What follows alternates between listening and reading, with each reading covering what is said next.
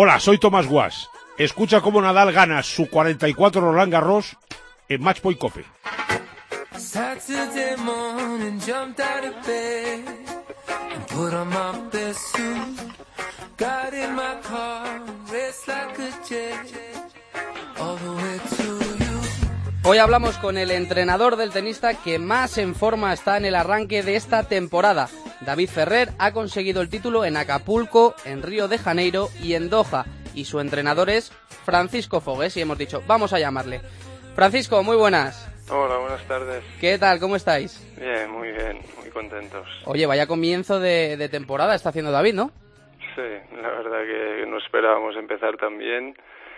Y bueno, el primer torneo ya en Doha fue un poco sorpresa porque había un cartel de jugadores muy muy importante y luego también pues Río y Río también tenía era muy complicado porque iba a ser el primer torneo en tierra de David desde desde Roland Garros pasado.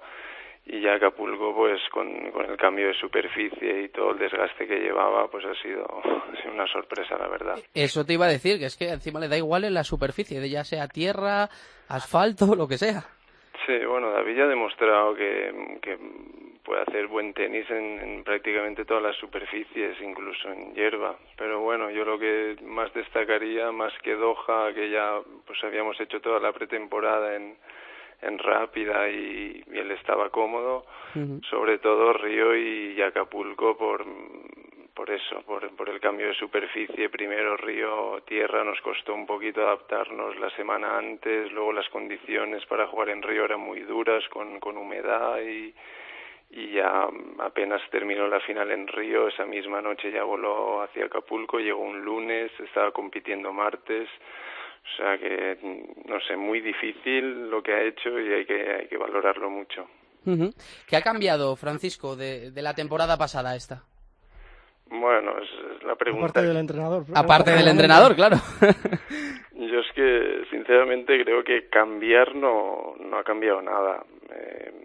Sí, eh, la pretemporada ha sido diferente porque eh, la he hecho con un entrenador y, y un preparador físico nuevos, pero pero que al final eh, han cambiado pequeños detalles, cambiar, eh, David sigue, sigue con el mismo patrón de juego, es todo, lo único que él, yo creo que él está más tranquilo, o sea, el año pasado fue un, un año muy complicado para él con muchos cambios, eh, después de 15 años trabajando con Javi, eh, también eh, muchos años de, trabajando con, con su preparador físico David Andrés y esos cambios pues mm, le afectaron de alguna manera, lo veo muy normal. Entonces desde los, el último tramo de temporada ya, ya se encontró mejor, ya se reencontró, los resultados empezaron a, acompañar más. Fue una lástima que no pudiera llegar al, al máster de Londres, pero pero bueno, yo creo que él está más tranquilo y, no está haciendo no está haciendo nada que, que, no haya conseguido. Ya no estoy seguro si fue 2012, 2013, también también empezó el año así con victorias en en Oakland, Buenos Aires y, Acapulco.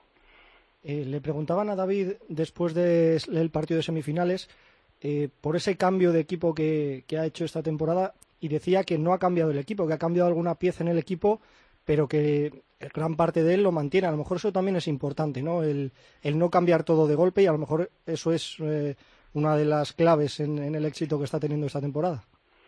Sí, por supuesto.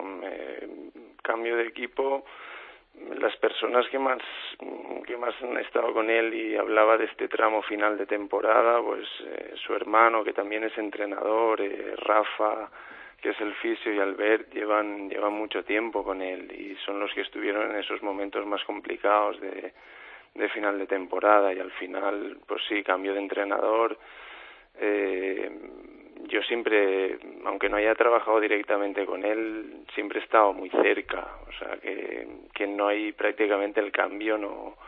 Y bueno, a lo mejor sí que, pues la preparación física sí que ha habido un poco más de cambio por, por ser eh, distintos métodos de trabajar, pero bueno, él al final eh, es su gente de confianza, insisto, que yo siempre he estado cerca y, Rafa, Albert y su hermano Javier son los que siempre han estado ahí. Eh, eh, Francisco, aparte de la mejora física que es evidente, ¿no? que lo estamos viendo en cada torneo, vemos que también es más fuerte mentalmente. ¿Cómo, ¿Cómo se trabaja eso? Bueno, yo creo que David ha demostrado lo fuerte que, es mentalmente. Nosotros, o, yo en particular, te puedo decir que no hemos trabajado nada. Eh, al final a mí me ha sorprendido eh, las ganas que tiene de, seguir compitiendo, la ilusión que tiene cada día cuando viene a entrenar. Eh, no hemos trabajado nada. Yo creo que viene todo un poco porque él, ha pasado este año complicado y, y vuelve se ha reencontrado, digamos que se ha reencontrado y, sigue disfrutando con el tenis, pero de ahí a que hayamos trabajado psicológicamente algo, yo, por lo menos conmigo, no ha sido, ya te lo, te lo digo, y creo que, que no ha habido nada, nada especial. David tiene 32 años, ¿verdad? Sí, la verdad. Pues yo, yo cada vez que le veo correr en la pista y llegar a las bolas que llega es que me parece que tiene 23. Está, está ahora mismo en un momento físico como eso, como si fuera un chaval, ¿no? Sí, la verdad que está, si lo ves eh, cómo se está moviendo en pista, eh, la frescura eh, y también cómo está recuperando. digo, la, ahora en Río las, las condiciones eran, eran extremas de, de humedad, un calor, bueno, condiciones muy duras y y también pues los viajes, el viaje de Río a Acapulco que parece que a veces la gente cree que está cerca porque Sudamérica es, un viaje muy largo con un cambio horario también duro. Y nada, le costó, sí que es verdad que le costó un poco los dos primeros días, los dos primeros partidos, pero es que luego luego fue a más. Y al final lo ves lo ves cómo se mueve en el partido con Nishikori y sí, parece que tengan la misma edad, la verdad. Eso, eso es verdad, porque en la final vimos a un David Ferrer pero perfecto de físico, eh, metiendo golpes dentro y dentro y dentro, y vimos a, Nishikori un poco superado. Eh, sí, la verdad que esa es la sensación que me dio a mí también desde casa. Pues la verdad que el partido estaba, lo tenía David bastante controlado, hasta el 6-3-3-0, doble break y ahí se complicó un poco, pues eso, los típicos nervios de cerrar un partido, incluso y más mm, siendo la final y también con Nishikori. Pero bueno, la sensación que daba era esa, que David estaba un puntito por encima de, de Nishikori. De todas formas, también siendo realistas, cada partido es una historia. Eh, y bueno, un mes, justo un mes antes eh, la sensación fue completamente diferente. Nishikori nos pasó por encima en Melbourne, o sea que bueno, eh, la última, Francisco, por mi parte. ¿Cuál es la meta de Ferrer esta temporada? Bueno, él, yo creo que él ya lo ha dicho. Nosotros, a nosotros y a él nos haría mucha ilusión llegar a llegar a Londres entre entre los ocho primeros. Cada año, yo creo que ese es su, su reto. Cada cada inicio de temporada él piensa en Londres. También pues si se pudiera mantener el top ten pues también sería sería una gran temporada. Nosotros somos conscientes de que por la edad y por eh, los jugadores que vienen detrás pues el mismo Nishikori eh, Dimitrov eh, Raonic llegará un momento que que iremos para atrás pero yo creo que este año pues eh, si pudiera terminar entre los ocho sería un gran año incluso top ten pero bueno que yo creo que como, como ha empezado el año, tampoco hay que, también he oído, no, es que ahora está tres en el Reyes, a ver si termina, no. Londres, ojalá, ojalá podamos llegar a Londres entre los ocho primeros.